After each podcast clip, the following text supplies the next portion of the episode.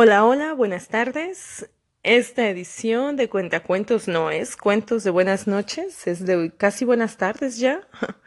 Y antes de empezar con la historia, quiero mandar un saludo muy especial a Ámbar y Noel, que sé que están jugando, a Ami y a Paula, y por supuesto a toda su familia en Chiapas, y un abrazo especial para Fer y a su mami Daisy, que me escuchan en México, y a todos ustedes, muchas gracias por seguir este proyecto. Vamos a empezar con esta historia de nuestro México moderno y actual, que dice así. Esta era una niña mexicana que odiaba hacer tortillas, ¿sí? Ella veía en su comunidad cómo su mamá y otras mujeres se paraban a las tres de la mañana a hacer tortillas. Pero no solo por hacerlo, sino también veía cómo ellas han sido relegadas en su comunidad y no es la única.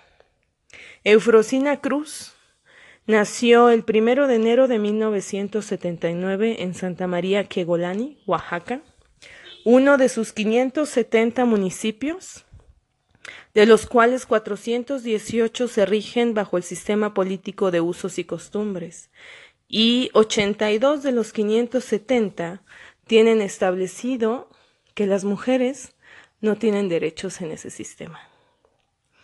Así, Eufrosina, a una edad de 10 años, se dio cuenta de esa realidad y le rogó a su padre que por favor la dejara irse a estudiar.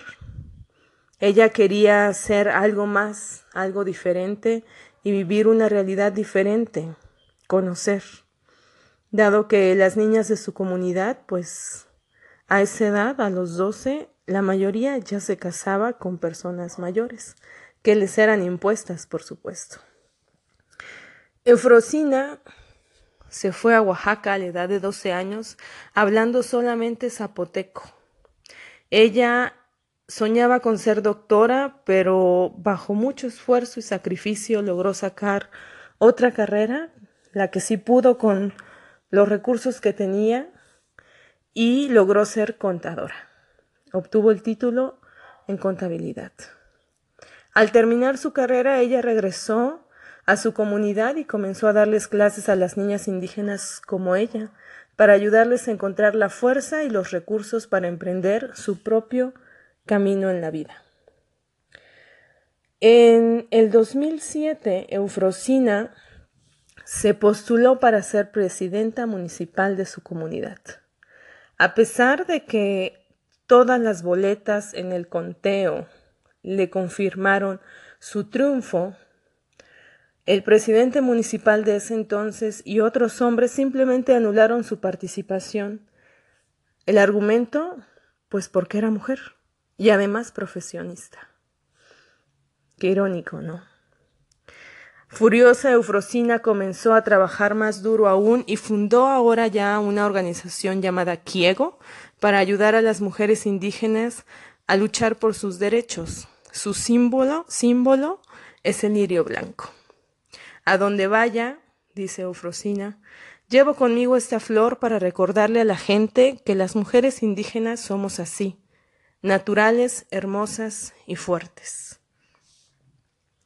Unos años después, Eufrosina se convirtió en la primera mujer indígena en ser elegida presidenta del Congreso Estatal en Oaxaca. Ella ha tenido que tomar muchas acciones como ciudadana y dentro de sus roles políticos para lograr, en primera, que ella pueda obtener más derechos y pelear así por los derechos de las mujeres de su comunidad. Es decir, actualmente ella todavía no puede ser elegida presidenta municipal bajo el sistema político de los usos y costumbres, cuyo sistema está mencionado en el artículo segundo de la Constitución mexicana, pero, y desconozco cuándo lo hicieron esta reforma, indica ahí que jamás podrá violarse los derechos y la integridad de los niños y las mujeres. Así pues, este cuento es una realidad en nuestro México y en muchas comunidades y muchas mujeres hacen el cambio sembrando una semillita. Que tengan un lindo día.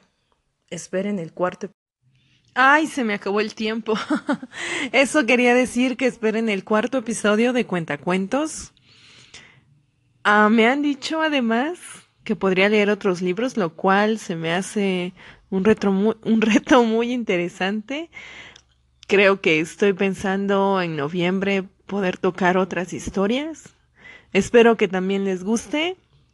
Y bueno, por ahora espero que quede una reflexión aunque hay muchas cosas que cambiar en muchos temas, creo que los cambios empiezan por uno mismo y como personas, como seres de manera individual podemos contribuir a que sucedan grandes revoluciones.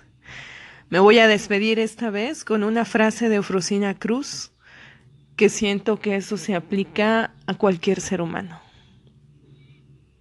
Ella dice, cuando una mujer decide cambiar, todo a su alrededor cambia también. Eufrosina Cruz. Que disfruten su domingo. Saludo a, todo, a todos. Bye.